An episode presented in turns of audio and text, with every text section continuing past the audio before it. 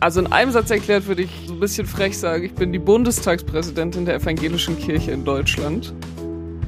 Weil ich glaube ich auch genau dafür angetreten bin, äh, so ein bisschen das freie Radikal mitten im System zu sein. Also ich sage ja immer, das war mehr Zufall als Verstand, dass ich irgendwie bei der Kirche gelandet bin. Ganz klar zu machen, wir brauchen eine Kirche, in der sexualisierte Gewalt keinen Platz hat, in denen es Tätern so schwer wie möglich gemacht wird. Und ich glaube, nur wenn man Sachen ausspricht, kann man sie auch ändern.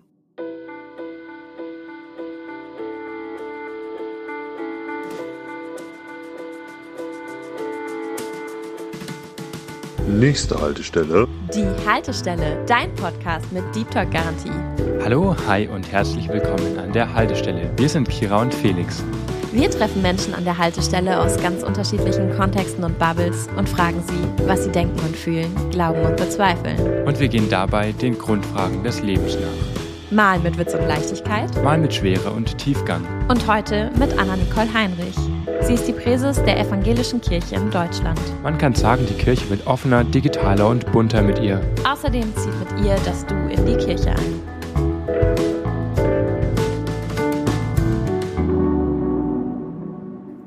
Liebe Anna, vielen Dank, dass du zu uns an die Haltestelle gefunden hast. Ja, schön, äh, dass ihr mich eingeladen habt. Von wo kommst du denn an die Haltestelle? Ich komme von der anderen Haltestelle an diese Haltestelle. Ich wollte, ich war gerade in der Stadt und wollte eigentlich mit dem Bus zurück nach Hause fahren, aber irgendwie kam der Bus nicht. Dann habe ich ganz lange an einer Haltestelle gewartet und dann bin ich zu eurer Haltestelle durch den Regen gelaufen, damit äh, ich wenigstens hier pünktlich ankomme. Ah, das ist natürlich was. Bei uns regnet's nicht. Mensch. Wo sitzt ihr denn? In Leipzig. Ja, siehst du, da wo die Sonne immer scheint. So nämlich. Bei uns in Regensburg ist es leider nicht so. Ja, aber liegt ja auch im Namen, ne? ja, genau. Und also Regensburg, da ist auch so rum so ein Kessel an so kleinen Hügelchen. Und wenn hier einmal der Regen oder der Nebel drin hängt, mm. dann ist der da. Aber dafür sind dann die Tage, wenn die Sonne wieder durchkommt, umso schöner. Okay, das klingt ja gut. Wir haben gerade gehört, du bist Präses der EKD. Ja. Da wir eine sehr bunte Hörerinnenschaft haben, die vermutlich nicht so ganz in diesem Feld drin sind, magst du einfach einfach mal sagen, was das eigentlich ist? Also in einem Satz erklärt würde ich äh, so ein bisschen frech sagen, ich bin die Bundestagspräsidentin der evangelischen Kirche in Deutschland. Wenn man das so ein bisschen weiter ausführt, unsere evangelische Kirche hat ja verschiedene Leitungsgremien auf verschiedenen Ebenen. Mhm. Aber eigentlich gibt es in jeder Landeskirche, also in jedem Bundesland immer ein Parlament und irgendwie eine Kirchenleitung. Und es gibt es auch auf Bundesebene. Es gibt die Synode, das ist sozusagen unser Parlament. Und dann gibt es mhm. den Rat der EKD, das ist sozusagen unsere Regierung. Und dann gibt es auch noch die Kirchenkonferenz, das ist sozusagen der Bundesrat, da kommen die ganzen Bischöfe mhm. und Bischöfinnen und leitenden Geistlichen aus allen Landeskirchen, also aus allen Bundesländern zusammen. Mhm. Und ich sitze der Synode vor, bin also die Parlamentspräsidentin. Also wenn ich Politikerin wäre, dann wäre ich Bärbel Baas. Ich, ich fand die Geschichte irgendwie ganz witzig, wie du dazugekommen bist. Das war ja ähm, lang geplant. ähm, du wurdest, glaube ich, drei Tage vor der Wahl gefragt, ob du das machen willst. Und das ist ja schon ein relativ, ja, ziemlich großes Amt. Wie kommt man dazu? Wie kam man auf dich? Magst du das ganz kurz erzählen? Ja, also wie die Leute auf mich kamen, das habe ich äh, final gar nicht ergründet. Es war tatsächlich so, dass wenige Tage vor der Synode, also wir schreiben das Jahr 2021, es war noch Corona, wir haben unsere Konstituierung digital gemacht. Das ist, glaube ich, schon echt eine Besonderheit. Ich mhm. saß in meinem damaligen Unibüro und ähm, habe die Vorbereitungssitzungen dort gemacht.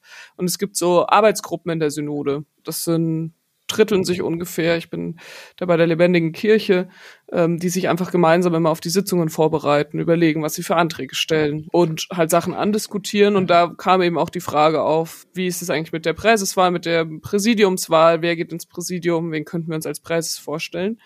Und irgendwie drei, vier Tage vor der Synode war das noch nicht so recht klar. Also es gab jetzt irgendwie noch nicht die eine Person, die gesetzt ist. Und dann sagte jemand in der Runde mit so, ja, also ähm, ich könnte mir ja vorstellen, dass wir Anna-Nicole Heinrich ins Rennen schicken. und ich saß so in dem Zoom und dachte mir so, hä? Hat er gerade meinen Namen gesagt? Und dann meinte die Moderation so, ja, ähm, Anna, also du äh, musst dich jetzt nicht dazu verhalten, aber wäre schon gut, wenn du was sagst. Und ich war so, ah ja, wow, ich muss mich nicht dazu verhalten, wäre aber schon gut, wenn ich was dazu sag. Und äh, habe dann in der Situation gesagt, so, ey Leute, ich kann jetzt weder Ja noch Nein sagen, weil wenn ihr das wirklich, wenn ihr das wirklich ernst meint, dann wäre jetzt einfach Nein zu sagen, ähm, schon auch ein bisschen vermessen, ohne mir Gedanken drüber gemacht zu haben. Mhm. Und ähm, ja, kann ich auf gar keinen Fall sagen, weil das ist einfach viel zu groß, um das jetzt entscheiden zu können. Ja. Yeah. Und hatte dann bis zur Synode zwei Tage Zeit Ach, und ähm, mir das zu überlegen. Habe natürlich auch mit der Person nochmal gesprochen, die das vorgeschlagen hatte.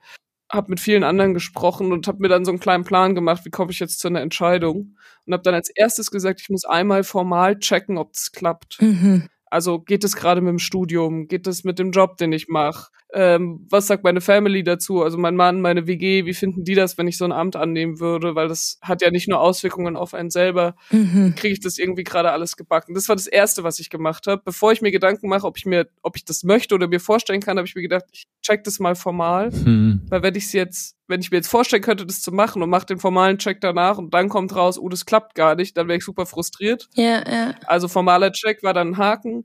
Und dann habe ich mit ganz vielen Leuten gesprochen, mit Leuten, die ich gut kenne, mit Leuten, die ich weniger gut mhm. kenne, mit Leuten, wo ich weiß, wir sind immer auf einer Linie und mit Leuten, wo ich weiß, mit denen bin ich mir eigentlich nie einig aus der Synode, um einfach so ein bisschen abzuchecken, könnte man auch diese moderierende Rolle einnehmen und dann ja, war irgendwann auch so ein bisschen, ich glaube, es war dann auch relativ einfach, also formal hat's gepasst. Irgendwie um mich rum haben das auch alle mitgetragen, also im privaten Umfeld. Und dann habe ich mir gedacht, naja gut, kandidieren kostet nix und wenn was wird, dann wird's was und wenn nicht, dann nicht. Alle haben danach immer gesagt, es war mega mutig, dass du dich da zur Wahl gestellt hast. Ich denke mir eher, es war mega mutig, dass die Leute mich sozusagen nominiert haben. Ja, dann bin ich gleich im ersten Wahlgang sehr überraschend geworden. Ja, jetzt ist es auch schon wieder zweieinhalb Jahre her. Fast drei. Krass, oder? Schon krass. Und wie lange geht es noch? Ähm, also in Summe sechs Jahre. Ah, ja. Also jetzt noch zweieinhalb bis drei Jahre, ja. Du hast gesagt, du bist bei der lebendigen Kirche. Was heißt das? Was, äh, ist das so wie so eine Fraktion oder wie kann man sich das vorstellen? Also in vielen Landeskirchen würden die sich, glaube ich, als Fraktion bezeichnen. In der EKD würde ich es so nicht sagen. Also mhm. es gibt drei synodale Arbeitsgruppen. Davon ist die lebendige Kirche eine, die schon oft bezeichnet wird als die konservativere Arbeitsgruppe, als die ja theologisch bibelnahe Arbeitsgruppe. Ich würde es aber so nicht unterschreiben. Ich würde sagen, in der EKD-Synode sind die synodalen Arbeitsgruppen schon super bunt gemischt. Und mhm. für mich macht die synodale Arbeitsgruppe der lebendigen Kirche aus, dass wir da wirklich sehr unterschiedlich sind, aber sehr, sehr offen äh, miteinander und auch kontrovers miteinander diskutieren. Und das war mir schon in der letzten Legislatur in der Synode immer irgendwie wichtig in der Vorbereitung, nicht äh, unter gleichen Gedanken zu sein, sondern wirklich irgendwie kontrovers mit Leuten ins Gespräch zu kommen, die mich mhm. vielleicht auch manchmal ein bisschen herausfordern. Und ich würde sagen, in der lebendigen Kirche ist das irgendwie am meisten geboten, auch wenn die anderen ähm, synodalen Arbeitsgruppen auch kontrovers diskutieren. Für mich ist das in der lebendigen Kirche irgendwie am meisten geboten gewesen. Ich habe das ähm, damals während Corona auch mitverfolgt. Du warst 25, als du auf diese Position gekommen bist. Ähm, deine VorgängerInnen waren unter anderem Gustav Heinemann, der dritte Bundespräsident, dann Katrin Göring-Eckardt, aktuell Vizepräsidentin des Deutschen Bundestages, direkt davor Irmgard Schwetzer. Und ich habe mich gefragt, krass, was, was passiert mit einem? Jetzt ist ja schon fast Halbzeit. Was hat sich verändert in der Zeit? Was ist aus der Anna-Nicole Heinrich von damals geworden? Wo bist du? Was hat diese Position mit dir gemacht? Ähm, magst du das beschreiben? Ja, also ich bin auf alle Fälle keine Spitzenpolitikerin geworden, wie alle, die vor mir dieses Amt gehabt haben. Ach, ich weiß es nicht, was es mit mir persönlich gemacht hat. Jetzt muss ich überlegen, was meine WG-MitbewohnerInnen sagen würden. Die würden wahrscheinlich sagen, du bist auf der einen Seite super strukturiert geworden, weil vorher hatte ich schon noch so ein richtiges Laissez-faire-Studieleben und ich würde für mich in Anspruch nehmen, dass ich das immer noch ein bisschen habe, aber nicht mehr so ganz. Ähm, so mhm. normal bin ich halt irgendwann aus dem Bett gestolpert und ähm, habe mich erstmal in die Küche gesetzt und geratscht und äh, irgendwie einen Tee getrunken und jetzt stolper ich aus dem Bett und gehe direkt zu irgendwelchen Terminen, meine Zoom-Meetings oder was auch immer. Ja. und sonst bin ich schon irgendwie sehr bemüht darum, zu schauen, dass das Amt nicht so viel mit mir macht und ich eher viel mit dem Amt mache. Ich glaube, das gelingt mal besser und mal schlechter, aber also gerade so in der Reihe, in der du es gerade aufgezählt hast, habe ich einfach das unglaubliche Privileg, dass ich so anders bin als Irmgard und auch anders bin als Katrin. Und trotzdem weiß, ich habe da Vorgängerinnen im Amt, ähm, die ich immer ansprechen kann, die mir nichts aufdrängen und sagen, so musst du das jetzt machen, die aber, wenn ich irgendwie eine Frage habe oder mal irgendwie einfach Support brauche, immer ansprechbar sind Und das ist auf alle Fälle ein riesiges Privileg, was, ähm, glaube ich, schon auch damit zusammenhängt, dass ich einfach so anders bin. Eine kleine Anekdote, noch nach der Wahl kam so ein Tagesschau-Team äh, auf den Unicampus und da gab es eine Live-Schalte irgendwie zu Tagesschau 24 oder so.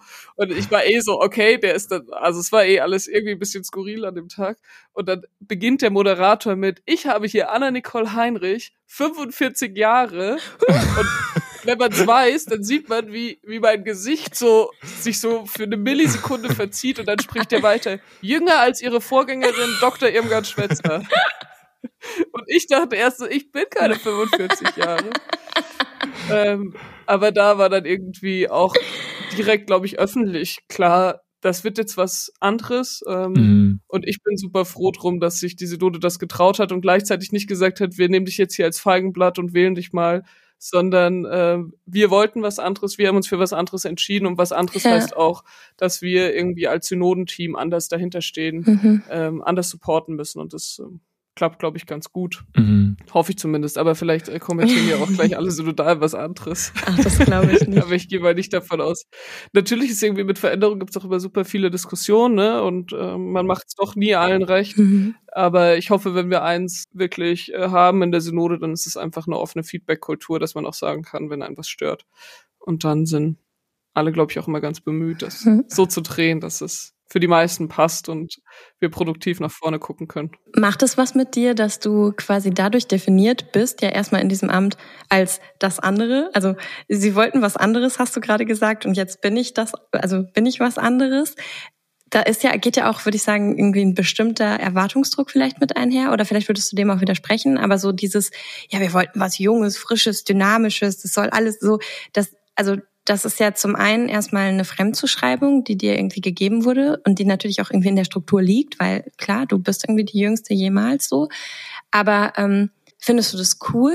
Also, dass dir das zugetraut wird und äh, ist das was, was du gerne annimmst, als das andere zu sein? Oder findest du das manchmal auch schwierig, darauf vielleicht auch reduziert zu werden? Also, das waren jetzt irgendwie viele Fragen in einem Chaos. Aber weißt du, was ich meine? Also, mhm. weil da schwingt ja ganz viel mit, wenn man dir so sagt, hey, cool, dass du das machst, du bist so anders als alle anderen. Die Reduzierung wäre manchmal gut. Ich habe manchmal eher das Gefühl, es ist eine Überhöhung. Also, ne, jetzt bist du die Hoffnungsträgerin. Mhm. Du ziehst äh, die Kirche ins nächste Jahrhundert. So, wo ich mir denke, so, ey Leute, halt, stopp. Mhm.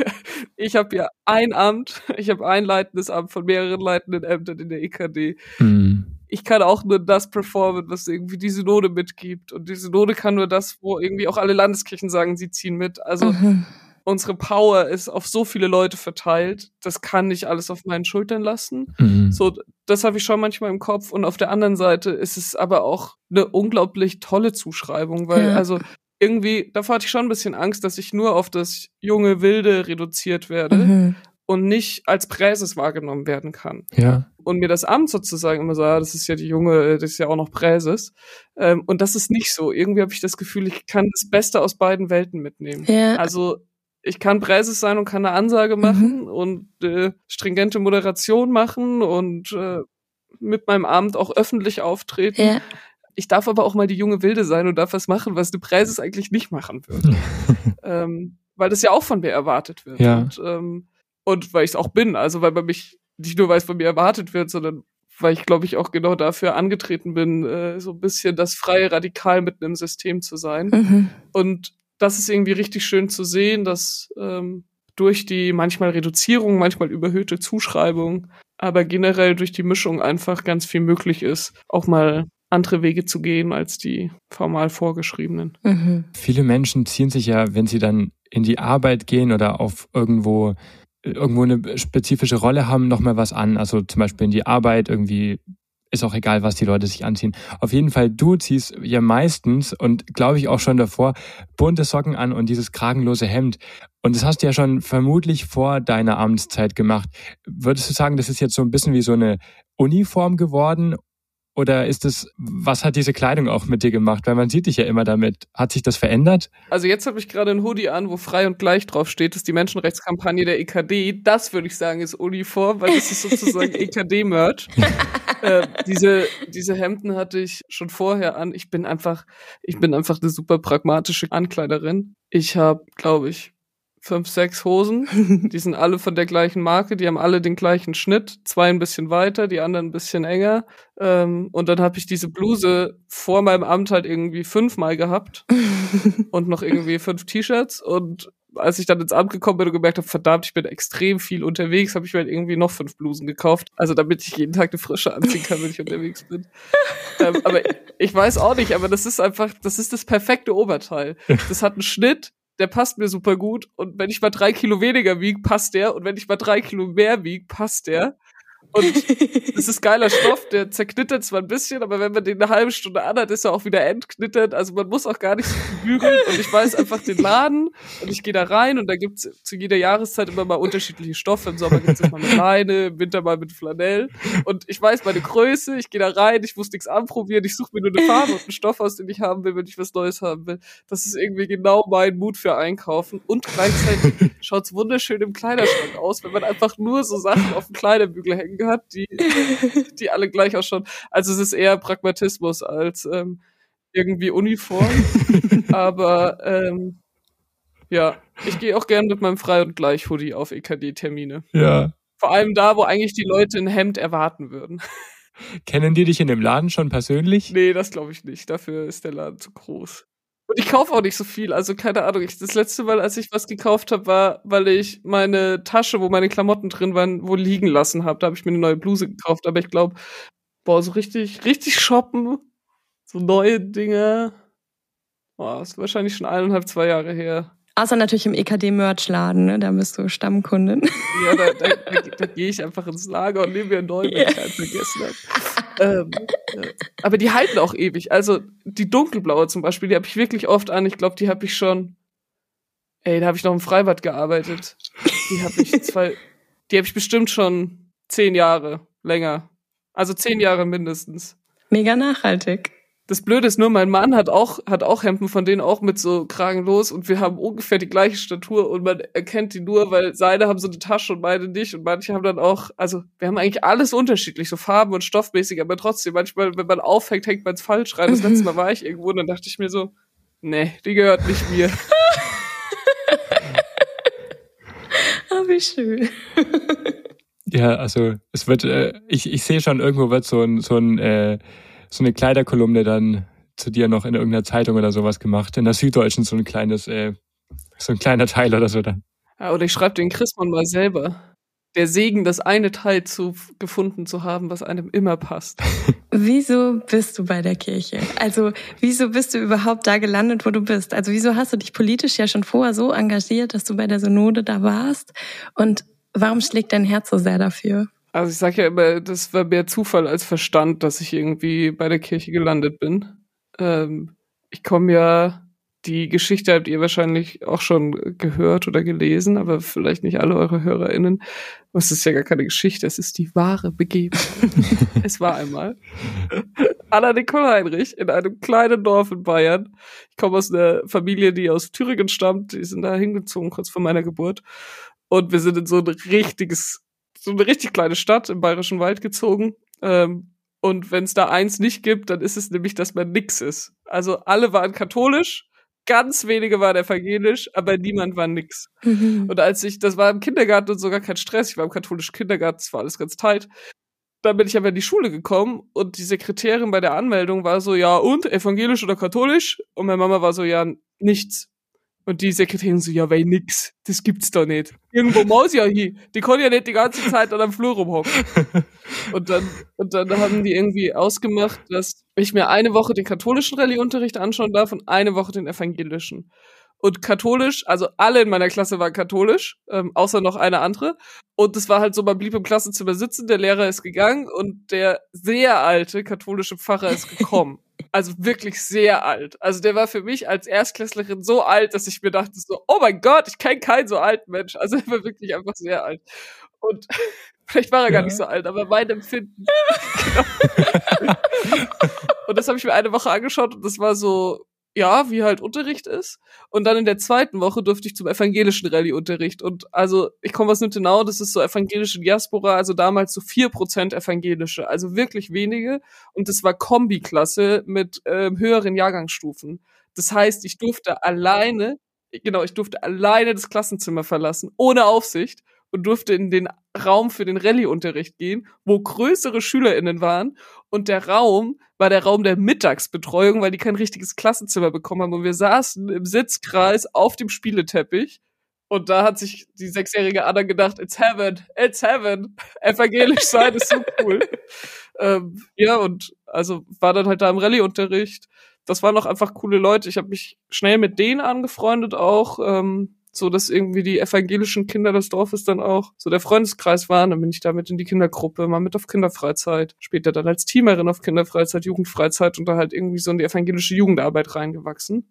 Und zu diesem ganzen Gremienzeug kam es dann auch halt erstmal in der evangelischen Jugend, weil irgendwie dann klar war, weiß nicht, das 14, 15, mit so, hey, das, was du hier Cooles erleben kannst, kannst du nur erleben, weil andere dir den Rahmen dafür schaffen, weil andere eine Ermöglichungsstruktur schaffen. Mhm. Und die Frage war dann halt, hey, hättest du nicht Bock, dich dort zu engagieren? Und dann bin ich da irgendwie reingewachsen und dann irgendwann rübergewachsen als Jugendvertreterin und ja, dieses Ermöglichungsstruktur sein für das, was ich auch Tolles dort erlebt habe. Ähm, das würde ich schon sagen, ist auch das, was bis heute ähm, irgendwie trägt in der Hoffnung, dass ganz viele durch mehr Zufall als Verstand ähm, irgendwie auch in diese Gemeinschaft finden, ähm, zum Glauben finden. Ja, genau. Was würdest du sagen, ist dieses zum Glauben finden? Was, was ist dieses Glaube für dich? Bei der letzten Synode, also dem Parlamentstreffen der evangelischen Kirche, war das ja auch ein Thema, Sprach- und Handlungsfähigkeit äh, im Glauben.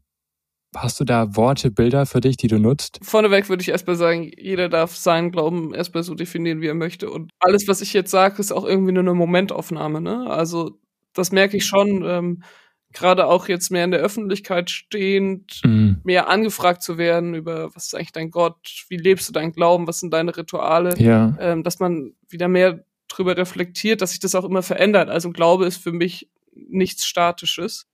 Und ein Bild, was ich irgendwie ganz, ganz gerne verwende, weil es irgendwie gerade drei Dimensionen beschreibt, ähm, die in meinem Glauben im Moment super essentiell sind, ist das Bild vom Slacklinen. Slackline kennen wahrscheinlich alle eure HörerInnen, also so ein, wie so ein LKW-Spanngurt gespannt zwischen zwei Bäumen, ähm, auf dem man entlang balanciert.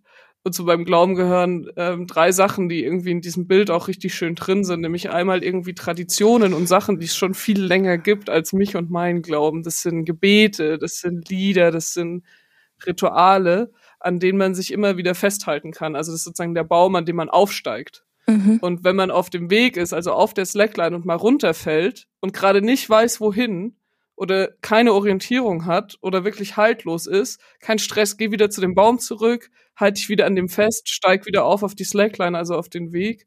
Und das merke ich schon, wie oft so, so Lieder, ein Gebet oder dann auch einfach eine Gottesdienst bei einem Pfarrer, den man gut kennt, wo man weiß, auf was man sich einlässt, wie das so richtige Haltepunkte sind. Hm. Ohne dass man irgendwas dafür tun muss, sondern da kann man einfach hingehen und sein. Und dann gibt's den Weg, ne? Slackline macht am meisten Spaß, wenn man es mit anderen Leuten zusammen macht, wenn man auch mal jemanden neben sich stehen hat, der ihn irgendwie stützt. Ähm, und auf der anderen Seite ist der andere Baum, das ist irgendwie der Zielpunkt und am einfachsten ist Slackline, wenn man sich immer darauf fokussiert. Also ja. wenn man immer irgendwo auf dem Zielbaum einen Punkt fokussiert.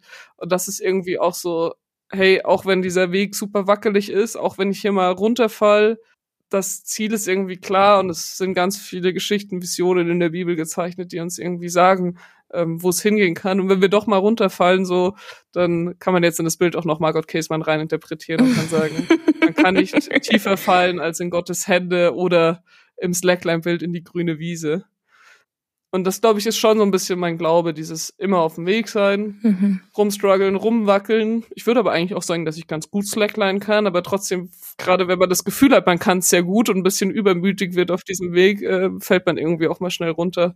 Und dann aber auch zu wissen, hier gibt es Sachen, ähm, an denen man wieder aufsteigen kann. Und gleichzeitig, ach, an solche Bilder kann man so viel rein interpretieren. Ne? Mhm. Um Bäume muss man sich auch kümmern. Also wenn man den Baum der Traditionen einfach verwuchern lässt und sagt, hey, hier kann einfach für immer alles drin bleiben, dann wird der irgendwann so verästelt, dass man sich auch nicht mehr gut festhalten kann. Deswegen, man muss sich schon noch immer wieder vergewissern, was, was sind die Traditionen, die uns wirklich Halt geben oder was sind auch Sachen, die das Zeitliche gesegnet haben müssen. Voll. Ich war ähm, letztes Jahr spazieren und da war so ein riesiges Gerüst und da war dann jemand Slacklinen über einen Fluss und hat das Saltos und so gemacht. Und ich kann das nicht allzu gut und äh, stehe da eher immer staunend dabei. Und es gibt ja, sage ich mal, die Zahl äh, der Menschen, die staunend vor SlacklinerInnen steht, äh, die wächst ja auch. Wie siehst du da die ähm, dein Verhältnis zu diesen Menschen, wie siehst du das für Kirche? Also ich wollte es einfach mal ganz kurz noch in das, in das Bild rein, ich wollte es auch nicht überstrapazieren, aber ähm, ich sehe irgendwie, dass ganz viele Menschen irgendwie dem staunend gegenüberstehen, aber irgendwie denken, wow, auf so einer, auf so einer Slackline kann ich niemals selber stehen. Und trotzdem nehmen sie irgendwie ein gutes Gefühl davon mit, wenn sie zugeschaut haben. Ja. Also ich glaube, das ist echt was, was wir als Kirche in der Welt, die immer weniger an Gott glaubt oder sich an Gott erinnert, also wir als Christinnen, glaube ich, schon auch brauchen, nämlich den Mut, das, was uns halt im Glauben gibt, mit anderen zu teilen, mhm. Ohne es ihnen aufzudrücken. Ja aber auch dieses Teilhaben lassen an unserem Glauben, auch mal nur punktuell, kann einfach was unglaublich, ähm, glaube ich, was unglaublich Tolles sein. Ich habe am Anfang meiner Amtszeit eine Reise quer durch Deutschland gemacht, so von Flensburg bis Freiburg und habe mich durch, äh, habe mich mit einer Freundin durchreichen lassen, immer privat übernachtet und es war mega spannend, weil ich hatte mega viel Angst davor, dass wir abends bei irgendjemandem sind und der sagt, ah, du machst jetzt was bei Kirche, darauf habe ich ja gar keinen Bock, so. Und es war aber nie der Fall sondern umso ferner die Leute von Glaube und Kirche, umso neugieriger waren sie eigentlich. Und umso öfter, deswegen finde ich es ganz schön, wie du das gerade in das Bild mit reingenommen hast, ähm, umso öfter war am Ende so ein Abend auch so ein, boah, richtig cool, dass du glauben kannst. Und manchmal auch so ein bisschen, ein bisschen neidisch bin ich auch, weil ich habe das Gefühl, das lässt sich irgendwie ein Stück anders, sicherer durch die Welt gehen. Ähm, und danach sehen sich ja irgendwie auch ganz viele Leute. Und gleichzeitig kostet es unglaublich viel Mut, was von den eigenen Ritualen vom eigenen Glauben in der Öffentlichkeit zu teilen. Ich habe mal auf der Demo gebetet letztes Jahr und das kam gut an. Das, das hat für die, es hat auch, glaube ich, für viele Menschen funktioniert, die nichts mit Glauben anfangen können, die nichts mit Gebet anfangen können, weil ich erklärt habe, was Gebet für mich bedeutet und gesagt, deshalb würde ich gerne jetzt hier auch beten. Mhm. Aber zwischen dieser Erklärung und dem Start des Gebets habe ich einfach mal 40 Sekunden nichts gesagt, weil ich da auf dieser Mini-Bühne vor diesen zweieinhalbtausend Leuten stand und mir dachte so, what the fuck? Was machst du, wenn die dich gleich ausbuhen? So, du zeigst hier dein Inneres. Und es war so 40 Minuten innere, totale Panik. Ähm, aber zum Glück ist das nicht eingetreten. Und das ist dann auch irgendwie total empowernd zu sehen. Mhm. Wir haben oft mehr Angst vor unseren eigenen Sachen als ähm, die da draußen. Nach der Presse habe ich mir gesagt, wir können den Leuten was zutrauen. Und nach der Demo-Erfahrung würde ich das auf alle Fälle noch weiter unterstreichen. Jetzt ist ja Glaube und Kirche nicht deckungsgleich und man kann sich immer, finde ich, gut ähm, so hinter seiner eigenen, also ich kann das gut als Theologin auch mich hinter meiner eigenen Frömmigkeit oder so oder meinem eigenen Glauben verstecken ist das falsche Wort, weil wie du sagst, da gehört trotzdem Mut zu. Aber in dem Moment, wo Kirche mit ins Spiel kommt, wird es dann trotzdem noch mal kritischer, habe ich das Gefühl. Also so dieses Gott-Ding ist cool, aber dieses Traditionsding ist schon schwieriger und dieses Institutionsding ist super kritisch oft gesehen. Erlebst du das auch? Also, weil, also du bist ja die personalisierte Form von, man kann es nicht trennen, weil du bist halt EKD-Präses. Also, ich würde mich jetzt auch erstmal wieder hinter meinem Grundverständnis verstecken. Kirche als Strukturinstitution ist nicht Selbstzweck, ne? sondern Kirche ist für mich Ermöglichungsraum. Also ich sage immer, mein Glaube funktioniert nicht, ähm, funktioniert nicht für mich alleine, sondern mhm. ich brauche andere Menschen, mit denen ich darüber sprechen ja. kann, mit denen ich ihn feiern kann. Mhm. Und evangelische Kirche ist für mich ein Ort, der mir das organisiert, ja. wo das stattfinden kann. Und noch dazu ist unsere evangelische Kirche nicht unveränderbar sondern wir machen die. Mhm. Wir machen die zu einem sichereren Ort. Wir gestalten sie so, dass sie in unser Jahrhundert ja. passt. Wir ähm, haben damit aber auch die Verantwortung, ganz klar zu machen, wir brauchen eine Kirche, in der sexualisierte mhm. Gewalt keinen Platz hat, in ja. der es Tätern so schwer wie möglich gemacht wird mhm. und ähm, betroffenen Personen von sexualisierter Gewalt so leicht wie möglich gemacht wird, ja. darüber zu sprechen, was ihnen in unserer Kirche widerfahren ist und heute immer noch widerfährt. Mhm. Und das ist, glaube ich, das, wo ich als Christin, die sich verantwortlich in der evangelischen Kirche engagiert, eben auch in Spannung stehe. Ja. Mit meiner Erwartung an Kirche als sei der Ermöglichungsraum für mich, der mich Gott ein Stück näher bringt. Und gleichzeitig auch so, hey, Gott hat halt diese Institution nicht gebaut, sondern die haben wir gebaut und deswegen sind wir auch dafür verantwortlich, mhm. sie so zu machen, dass sie sicher ist.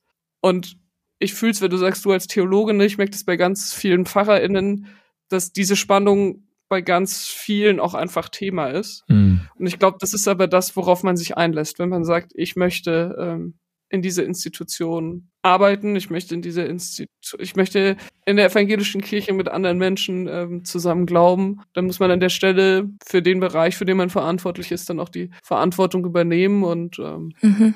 Ich glaube, das ist oft schon herausfordernd auch für einen selber, weil man nämlich auch sieht, ne, der Anspruch an einen selber ist groß und die Struktur, die eine evangelische Kirche ist, ist auch ziemlich groß. Und äh, große Institutionen, große Organisationen haben starke Beharrungskräfte. Mhm. Und auch wenn man sagt, irgendwie freie Radikale bringen Sachen zum Anstoß, so einfach ist es dann doch immer nicht. Ne? Es, es gibt Strukturen, es gibt Wege, die eingehalten werden müssen. Mhm. Genauso in den Gemeinden. Ich höre das ganz oft von PfarrerInnen, die auf ihre ersten Pfarrstellen kommen, die sagen, ich will hier alles anders machen und dann merken so, oh, hier gibt so viel, was schon so ganz lange so ist. Und es ist gar nicht so einfach, Sachen anders zu machen machen. Nicht mal, nicht mal, weil die Leute nicht wollen, mhm.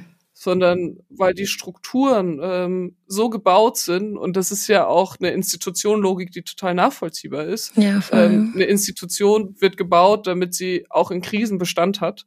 Ähm, und gleichzeitig sehen wir Problemfelder und Krisen, da darf die Institution keinen Bestand haben, da muss sie sich verändern. Mhm. Und dann braucht es, glaube ich, umso mehr Energie von uns allen, ähm, von den Theologinnen, die sich manchmal hinter ihrem eigenen Glauben verstecken, von den PfarrerInnen, die keinen Bock auf die Organisation haben und ähm, auch von den Leitenden, die sagen, jetzt müssen wir es machen. Wir haben ja gerade voll die schmerzhafte Phase irgendwie oder Phase. Also es war uns ja allen, die irgendwie schon drinstecken, irgendwie klar. Aber jetzt mit dieser Forumstudie ist irgendwie nochmal ein Thema an die Öffentlichkeit geraten, was auch dringend irgendwie an die Öffentlichkeit geraten musste. Und diese Aufarbeitung und dieser ganze Umgang damit ist unfassbar wichtig. Aber da schwingt ja dann trotzdem nochmal mehr irgendwie Druck auch mit also finde, nehme ich zumindest mal so eine Erklärungsnot auch zu sagen, ja, es ist schmerzhaft und es ist scheiße und es ist schlimm, dass, dass das in unseren Strukturen passiert. Und ähm, du machst ja eine riesengroße Arbeit da auch irgendwie Aufklärungsarbeit zu leisten und Aufarbeitungsarbeit zu leisten. Und ja, wie geht's dir damit? Also du, du hast dich ja schon lange, bevor diese Studie irgendwie veröffentlicht wurde, damit auch beschäftigt. Das ist ja ein großes Thema. Aber jetzt, jetzt ist diese Studie irgendwie auch in der Tagesschau und in der Presse und überall irgendwie. Und diese Arroganz ist weg von, das passiert ja immer nur bei den KatholikInnen, sondern wir, wir nehmen jetzt irgendwie wahr, nee, es ist genauso scheiße bei uns. Wie gehst du damit um? Ich finde, wir müssen, nicht erst seit der Studie, aber sie macht schon nochmal deutlicher mit dem schrecklichen Leid und mit dem Unrecht, das inmitten unserer Institution mhm. geschehen ist, mhm. transparent umgehen. Das ähm, macht die Studie. Die Studie lässt viele Betroffene zu Wort kommen, ähm, ist auch sehr betroffenenorientiert ausgerichtet und ich finde die, die Schilderungen von schlimmer Gewalt, die Menschen in unserer Kirche angetan wurde, sicher auch noch angetan wird. Du hast gesagt, erschüttert, ne? Ähm, macht wütend. Und ich finde vor allem dort, wo Betroffene selbst zu Wort kommen, kommt all das Unrecht zum Ausdruck, mhm. mhm. von dem wir als Kirche, als Institution, aber sicher auch äh, als Einzelne viel zu ja, oft die Augen ja. verschlossen haben. Mhm. Ich glaube, man kann nicht oft genug sagen in diesen Tagen, dass sexualisierte Gewalt in jeder Form mit der christlichen Botschaft unvereinbar ist. Mhm. Und man darf auch immer wieder wiederholen, dass die Unterstützung betroffener Personen unabhängige Aufarbeitung und flächendeckende Prävention jetzt wirklich konsequent umgesetzt und angegangen werden muss. Ja. Die Forumsstudie, die jetzt Ende Januar veröffentlicht worden ist, ist da ein wichtiger Schritt, weil sie uns nochmal empirische Grundlage gibt, wo Risikofaktoren in der evangelischen Kirche liegen. Mhm. Deswegen hat Synode Kirchenleitungen zusammen, die auch ähm, beauftragt an unabhängige WissenschaftlerInnen gegeben, die jetzt diese Befunde geliefert haben. Es sind 860 Seiten. Ich habe in den letzten Wochen ich bin jetzt fast durch. Ich bin noch beim letzten Teilprojekt in, in den letzten Zügen viel da drin gelesen. Das ist auf mehreren Ebenen irgendwie herausfordernd. Mhm. Nicht nur die Summe, nicht die wissenschaftliche Sprache, sondern vor allem immer wieder die Geschichten dahinter zu lesen und zu sehen, dass es nicht nur um die Gewalttaten an sich geht, die natürlich in erster Linie im Mittelpunkt stehen und verhindert werden müssen, sondern dass es auch darum geht, wie Betroffene danach mhm. in Verfahren in unserer Kirche, mhm. ähm, in Disziplinarverfahren, in Anhörungen, wie sie dort immer wieder auch an ihre Grenzen stoßen, obwohl mhm. sie schon den Schritt gewagt haben, darüber zu sprechen. Also in dieser Studie sind ganz viele Hinweise, was wir als evangelische Kirche anders machen müssen, um ein sichererer Ort zu werden. Ja. ich bin froh, dass wir in der evangelischen Kirche in Deutschland das Beteiligungsforum haben. Mhm. Das ist eine mittlerweile, würde ich sagen, etablierte Struktur, in der alle Entscheidungen zu dem Themenkomplex, also alle Entscheidungen rund um Intervention, Aufarbeitung, Prävention sexualisierter Gewalt, gemeinsam mit Betroffenen besprochen und beraten werden. Und alle leitenden Organe der EKD, also die Synode, unser Parlament, der Rat der EKD, unsere Regierung, die Kirchenkonferenz, unser Bundesrat, haben sich darauf verständigt, dass alles zuerst im Beteiligungsforum, wo sowohl kirchliche Verantwortliche als auch betroffenen VertreterInnen zusammensitzen und VertreterInnen der Diakonie beraten wird. Und dort werden wir uns jetzt auch äh, Mitte Februar das erste Mal treffen, um gemeinsam auf die Ergebnisse der Forumstudie zu schauen, auch zusammen mit WissenschaftlerInnen, dann sicher auch in mehreren Schritten, mhm. um dann schnellstmöglich nächste Schritte abzuleiten und umzusetzen. Wow. Ähm, ja, ich finde, da kann man nur hoffen, dass irgendwie ähm, das, wovon die Bibel auch spricht, also irgendwie dieser Gott der Gerechtigkeit, dass die Kirche sich da ein bisschen was wenigstens abschaut und die Strukturen dann auch gerechter werden und irgendwo, ja, also weil das äh, einem da an vielen Stellen einfach die Worte fehlen, finde ich. Ja, und wir gleichzeitig ein Ort werden, an dem es einfach ist, einfacher wird, auf Ungerechtigkeiten hinzuweisen. Hm. Denn das Streben nach Harmonie und bei uns ist ja alles gerecht, äh, ist oft auch ein Hinderungsgrund ja. dafür, dass Menschen sich trauen, Ungerechtigkeiten, erfahrenes Leid ähm, zu artikulieren, mhm. auszusprechen. Und ich glaube, nur wenn man Sachen ausspricht, kann man sie auch ändern. Hm. Und zum Glück tut die Studie ganz viele Sachen aussprechen, die es jetzt zu ändern gilt. Mhm. Was ist Gerechtigkeit für dich? Gerechtigkeit ist für mich eine Zielvorstellung. Mhm. Und praktisch würde ich sagen, Gerechtigkeit ist für mich das ständige Streben danach, dass es möglichst allen, allen gut gehen kann. Ich habe noch eine Frage und zwar, wenn wir äh, richtig recherchiert haben, dann war dein äh, Konfi-Spruch 1. Korinther 13, 13 Konfi-Spruch, also zur Konfirmation, wo man nochmal als Teenie irgendwie Ja zum christlichen Glauben sagt. Da bekommt man einen Bibelvers mit und äh, da steht, nun aber bleiben Glaube, Liebe und Hoffnung, diese drei, aber die Liebe ist die größte unter ihnen. Wenn du einfach heute wählen müsstest, eine von diesen dreien, äh, welche und warum würdest du wählen? Oh, das ist eine richtig schwere Frage. Also wenn ich auf meinen Konfi-Spruch höre, müsste ich natürlich die Liebe wählen, ne? Weil die Liebe ist die stärkste unter ihnen. Und in der Liebe ist auch ganz viel Hoffnung und in der Liebe ist auch ganz viel Glaube. ähm, und ich glaube, ich würde auch die Liebe nehmen. Oh, vielleicht bin ich jetzt aber auch durch die Jahreslosung geprägt. Das ist so ein Vers, der jedes Jahr ausgelost wird. Der ist dieses Jahr nämlich alles, was du tust, geschehe in Liebe. Mhm. Ja, aber irgendwie sträubt es mich gerade auch ein bisschen mit der Liebe, weil manchmal denke ich mir, nee, Leute, wir dürfen auch nicht immer nur alle lieb haben. Wir müssen schon auch klare Grenzen aufzeigen. Hm. Aber ist das nicht auch Liebe? Also wenn man, wenn man Liebe halt wirklich allumfänglich sagt, auch Selbstliebe, also das sind wir auch wieder total im biblischen Sprech, so, ne? Nächstenliebe, Selbstliebe, Gottsliebe und so. Ich wollte gerade sagen, jetzt können wir uns hinter dem Liebesbegriff verstecken. Alles rein interpretieren. Ja. Natürlich, und das ist natürlich, ja, wie sagt man, rundgewaschen oder so, aber naja, aber wahre Liebe, die, also die, die wahrt ja tatsächlich Grenzen, oder? Also es wird jetzt nicht, also es bleibt pathetisch und es bleibt irgendwie auch flach und platt, aber ich glaube, manchmal steckt im Pathos doch mehr Wahrheit, als man vielleicht zugeben möchte, oder? Ja, wir einigen uns zusammen auf die Liebe, die natürlich auch Ehrlichkeit beinhaltet. So. Und, ähm, eine Wahrhaftigkeit. Genau, eine Wahrhaftigkeit. Uiuiui, jetzt wird's ja noch ein Philosophie-Podcast. Ja, apropos äh, Philosophie. Was machst du eigentlich nebenher. Also, weil das ist ja ein Ehrenamt und ich habe mal gefunden, 303 Euro Sachaufwandsentschädigung bekommst du dafür. Also reich wirst du davon nicht. Du musst ja irgendwie noch was nebenher, äh, irgendwo muss die Kohle ja kommen und Philosophie hast du unter anderem auch studiert. Was geht in deinem Leben nebenher eigentlich noch so? Ja, also 303 Euro reicht so für Pizza und Spezi am Bahnhof, wenn ich unterwegs bin. Aber äh, was geht in meinem Leben sonst noch so? Ich spiele extrem gern Playstation. das habe ich jetzt äh, gerade um die Weihnachtszeit rum super viel gemacht in den freien Tagen. Aber nee, das stimmt. Äh, Spaß beiseite. Ich muss auch Geld verdienen. Ich ähm, arbeite im Moment im Bereich Digitalisierung und Inklusion, mhm. ähm, somit roundabout 20 Stunden die Woche.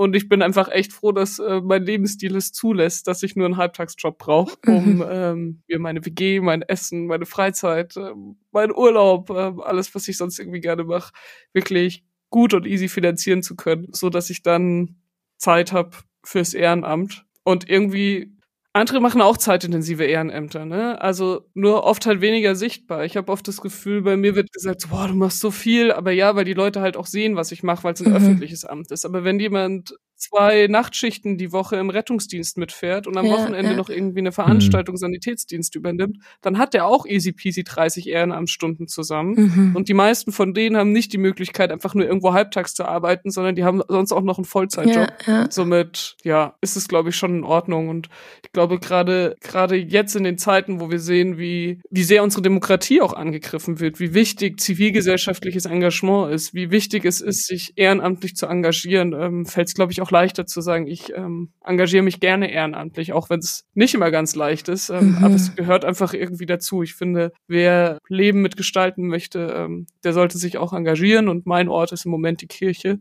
Vielleicht ist es aber später auch mal ein ganz anderes Ehrenamt. Ja. Jetzt in der Phase passt das, glaube ich, gerade ganz gut. Was kommt danach? Weißt du das schon? Ja, also ich hoffe, dass ich jetzt dann irgendwann mal bald meine Masterarbeit fertig schreibe.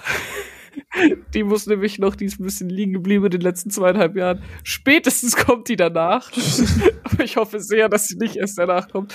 Das wäre schon wirklich, das wäre, das wäre da gar nicht gut. Dann hätte ich so viele mhm. Hochschulsemester irgendwann in meiner Biografie stehen, dass sich die Leute denken, was hat die denn ihr ganzes Leben lang gemacht? Ähm, ich weiß nicht, aber ich bin da eigentlich auch ganz entspannt. Ich habe jetzt einen coolen Job, der ähm, nix oder weit weg ist von Kirche. Ähm, und es wird sich danach was ergeben. Mhm. Wir leben hier gerne in Regensburg. Das ist eine coole Stadt. Ähm, wir haben hier ein cooles Freundinnenumfeld. Ähm, ach, ich glaube, auch nach dem Abend wird's ganz cool. Mhm. Ich habe ehrlich gesagt ein bisschen Bange davor. Das ist jetzt nur eine Erfahrung der letzten 14 Tage. Ich war jetzt die letzten zweieinhalb Jahre echt richtig viel unterwegs. Mhm. Also ich konnte mich, außer jetzt mal Sommer oder über Weihnachten, nicht erinnern, dass ich länger als sieben Tage in Regensburg war. Und ich war jetzt fast zwei Wochen am Stück in Regensburg und habe ganz viele Termine hier digital gemacht und war auch mal tagesweise weg, aber ich war größtenteils in Regensburg. Und ich hatte einen Moment, wo ich irgendwie so bei uns im Wohnzimmer stand und mir so dachte so, Anna, ich habe Energy, more power, more footwork und so, fuck, ich muss weg, ich muss rausfahren. Warum? Ich saß schon ewig nicht mehr im Zug, ich habe mich schon ewig nicht über die Deutsche Bahn geärgert, ich habe schon ewig keine andere Stadt mehr gesehen, das gibt's doch gar nicht. Und dann kam einer meiner Mitbewohner heim und meinte so, Anna, was ist los mit dir? Und ich so, ich weiß jetzt endlich, was die Menschen meinen, wenn sie sagen, ihnen fällt die Decke auf.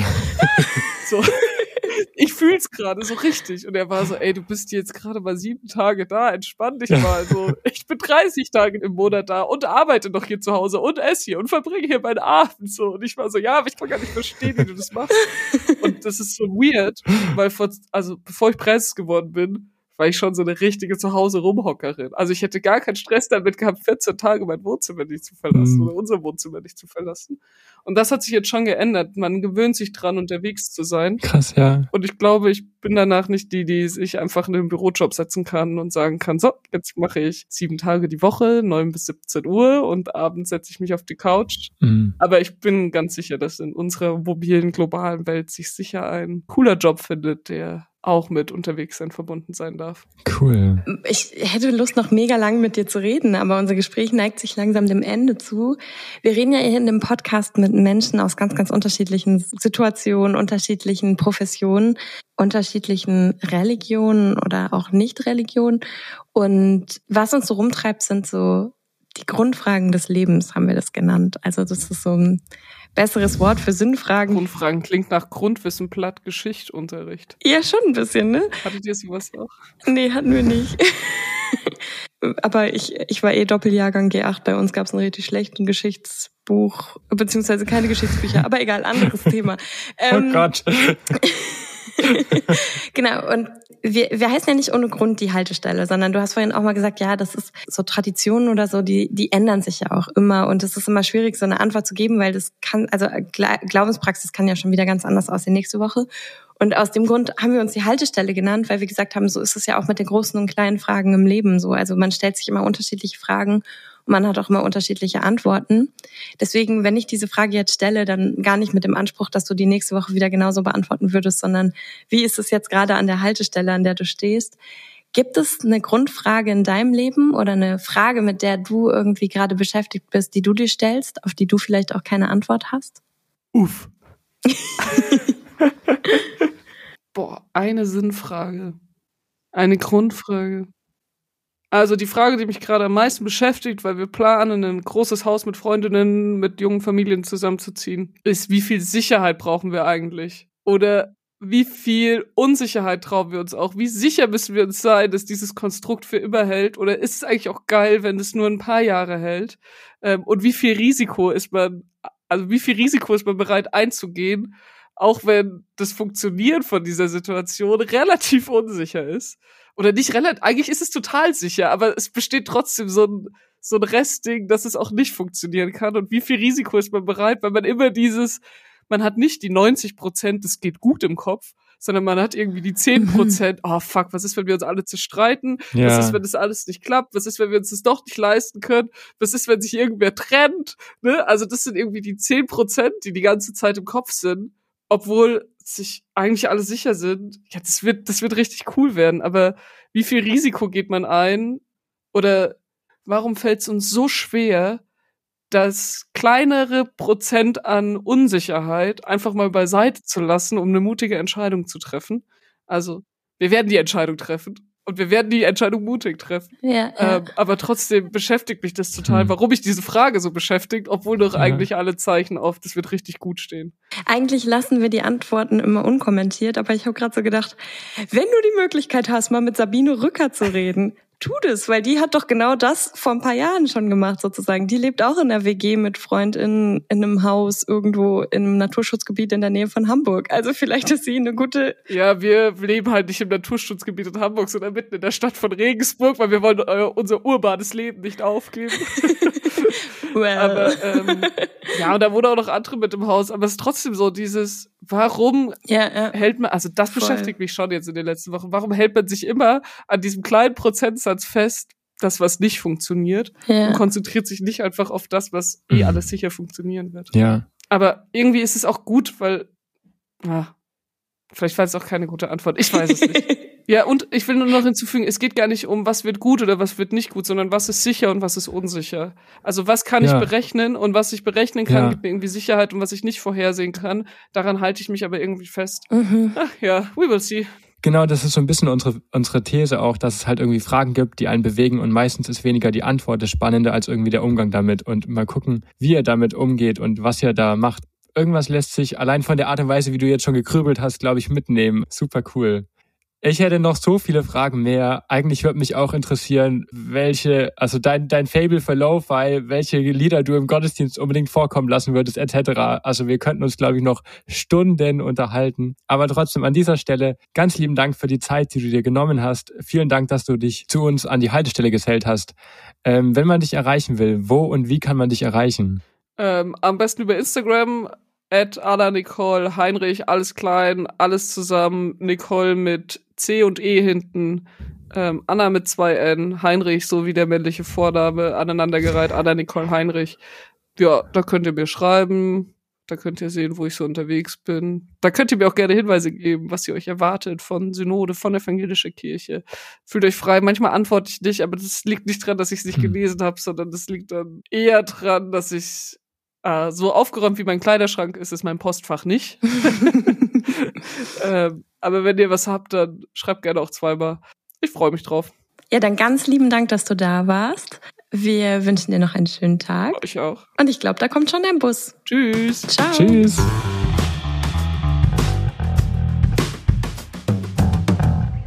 Da ist sie weggefahren. Und Kira, was bleibt für dich? Ganz viele verschiedene Punkte auf jeden Fall. Aber den ersten, den ich hervorheben möchte, ist, glaube ich, ihr Umgang mit Entscheidungen, ganz allgemein. Aber dann auch vor allem konkret mit dieser Frage, die sich vor etwas mehr als drei Jahren, sind es ja jetzt mittlerweile, ähm, gestellt hat, möchte sie EKD-Präses sein. Also das ist ja sehr spontan an sie herangetreten worden.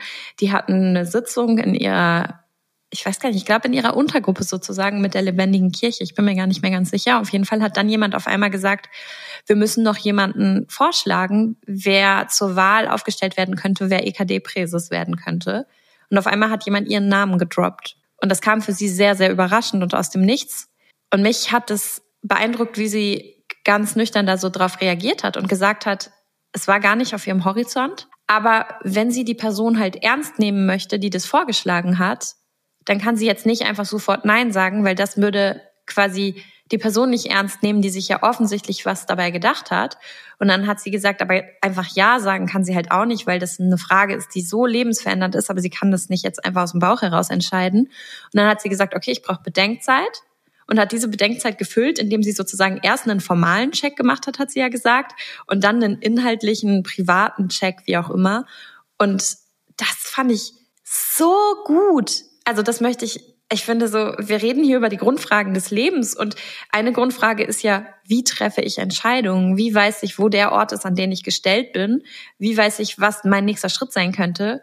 Und ich finde, da hat sie mir irgendwie was an die Hand gegeben, ja. wo ich so sagen kann, wow, das möchte ich irgendwie für mich übernehmen. Ja, vor allem, dass sie dann die Entscheidung auch angenommen hat für sich, bedeutet ja auch wirklich Mut, diesen Schritt zu gehen. Und ich fand, sie ist da irgendwie nicht blind da reingelaufen, sondern hat sich das wirklich gut überlegt und äh, ja, das klang einfach wahnsinnig reflektiert. Naja, sie hat ja sogar mit Leuten geredet, ganz bewusst, wo sie sagt, ey, wir sind uns eigentlich nie grün, wir haben immer unterschiedliche Meinungen. Und wenn ich Präses wäre, also da muss ich eine moderierende Rolle auch einnehmen. Hm. Und dann müssen diese Leute mich auch irgendwie ernst nehmen oder müssen mit mir umgehen können. Also habe ich sie ganz offen gefragt, hey, wenn ich das machen würde, könntet ihr euch das vorstellen? Ja, das hat sich voll gut durchgezogen durchs Gespräch, dass sie insgesamt überall dann auch gesagt hat, hey Leute, ich beziehe unterschiedliche Positionen mit ein, irgendwie eine konstruktive, eine, eine Gegenposition oder Menschen, die eine andere Perspektive mit einbringen. Ja. Ähm, das ist was, was ich aus dem Gespräch nochmal mitbringe, also für eine Entscheidungsfindung, aber auch grundsätzlich, das zieht sich irgendwie durch unseren Podcast durch, dass Menschen irgendwie in Entscheidungsfindungen, aber auch irgendwie im Journalismus etc. Ja. immer wieder sagen, hey,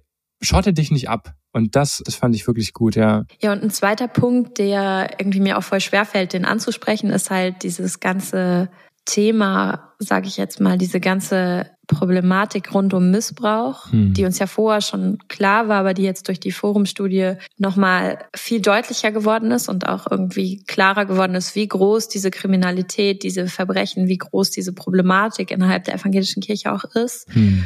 Und wie ernst Anna Nicole dieses Thema auch nimmt und wie viel Raum sie dem gibt. Ja, Weil ja. da ist einfach ganz viel Schmerz, der ausgehalten werden muss da sind ganz viele Ungerechtigkeiten, die irgendwie im Raum stehen und ähm, die so schmerzhaft sind, dass man ja, dass man einfach gar nicht weiß, wie man damit umgehen soll. Und ja, das hat man ja auch im Gespräch gemerkt, dass wir da beide, also wir alle irgendwie auch in Stocken kamen und nicht so richtig wussten, wie wir darüber reden sollen, weil es irgendwie so krass belastend ist, dieses Thema. Und gleichzeitig so wichtig, dass es jetzt irgendwie auch den Raum einnimmt, den es einnimmt, weil es eben Menschen so viele Menschen und viel zu viele Menschen gibt, die, die so schlimme Sachen erlebt haben von Geistlichen in der evangelischen Kirche. Hm. Ich finde vor allem gut, dass dieses Thema jetzt endlich mal auf dem Tisch liegt mhm. und dass sich Kirche dann eben jetzt auch dazu verhalten muss und dieses Beteiligungsforum, was sie da erwähnt hat, ich glaube, das ist der Schlüssel irgendwie, mhm. um da zumindest kleine Tippelschrittchen irgendwie weiterzukommen. Und ähm, ohne diese Perspektive geht's nicht. Und ohne, ja, wie du es gesagt hast, ohne den Schmerz, der da jetzt auch einfach erstmal angehört werden muss. Ja, voll. Und dann die Frage, wie es weitergeht. Aber ja, genau, dieses Stocken, diese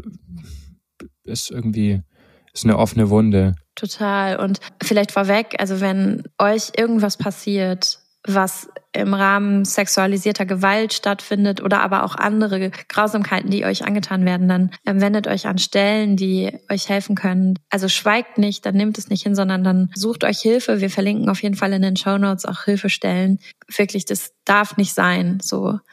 Und und zu dem, was du sagst, dass es eine Wunde ist oder dass es einfach ein krasser Schmerz ist. Ich glaube, man hat so schnell das Bedürfnis, auch jetzt in diesem Podcast, das Thema irgendwie ja, da nochmal ein Pflaster drüber zu kleben. Aber man kann auf dieses Thema kein Pflaster kleben. Da ist jetzt erstmal einfach eine Wunde und die muss erstmal offen bleiben, weil man nicht einfach jetzt darüber wegwischen kann.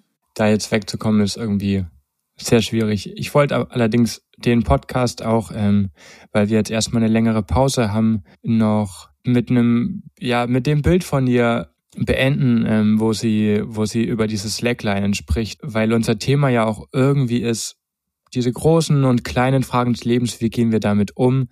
Und wir einfach raushören wollten, was bewegt da die Menschen, was gibt ihnen Hoffnung, was gibt ihnen Kraft, an was oder auch wie glauben Menschen. Und da fand ich ihr Bild von dieser Slackline einfach wirklich so wunderbar und auch die Menschen dann drumrum, wie sie das skizziert hat. Oh ja. Was ich wirklich spannend fand, war einfach diese Rolle von Tradition. Dieser Baum, mhm. der da da war, wo man sagt, ja, da ähm, da ist irgendwas, was mich trägt und da ist auch schon was, was vor mir war und was hoffentlich auch andere wieder trägt. Das finde ich irgendwie ein ne, ne ganz schönes Bild, um da einfach auch mal immer wieder reinzugucken, äh, was, was haben andere vor mir geschrieben, gedacht, gebetet und mit diesen Texten erlebt, durchlitten, erhofft. Und ich hatte gleich so innere Bilder auch im Kopf. Also, weil ich finde so, ich stelle mir halt so einen alten, robusten Baum vor. Aber da kann man ja trotzdem irgendwie die buntesten Baumhäuser drauf bauen. Da kann man irgendwie Baumkunst machen, man kann irgendwie um den Baum was stricken, man kann die Blätter irgendwie bestimmt beschneiden, dass der irgendwie unterschiedlich aussieht und man kann eben die Slackline rummachen und von der dann auch irgendwie darauf Kunststücke machen und so. Also ich finde das Bild so schön, weil erstmal ist ein Baum einfach wirklich alt und robust und ehrwürdig, aber es ist kein museales Ding, was man einfach nur anguckt, sondern ein Baum ist was Lebendiges trotzdem, was Verwurzeltes und was, womit man irgendwie spielen kann. Hm. So.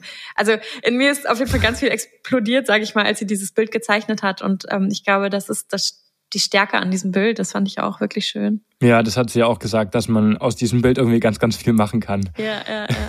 Wir hoffen, dass wir mit diesem Gespräch euch irgendwie ja auch Inspiration mitgeben konnten, dass ihr auch irgendwie was mitnehmt, was euch, was vielleicht neu war, irgendwas, wo ihr sagt, hey, das, das hat mich bewegt, das hat einen Eindruck hinterlassen und ihr findet auch irgendwie für euren Umgang mit den großen und kleinen Fragen, ja, Hilfestellungen habt, mal irgendwo anderen Menschen über die Schulter blicken können. Wenn ihr Lust habt, jetzt nach diesem Gespräch zu sagen, hey, ich will irgendwie informiert bleiben, was dieser Podcast, was dieses Podcast-Projekt so macht, dann schaut doch gerne mal auf unserer Homepage vorbei oder auf unserer Instagram-Seite. Da könnt ihr sehen, was wir ähm, noch so machen. Wir haben, ich denke, Kira, das kann man sagen, wir werden auch irgendwo dieses Jahr mal live auftreten dürfen und ähm, ja, wir sind super gespannt, wen wir von euch kennenlernen dürfen, wer noch mit uns an der Haltestelle steht und wie der Weg so weitergeht. Ja, mehr dazu erfahrt ihr dann demnächst. Jetzt erstmal wünschen wir euch eine gute Zeit und viel Spaß auf eurer Slackline. Macht's gut. Ciao. Ciao.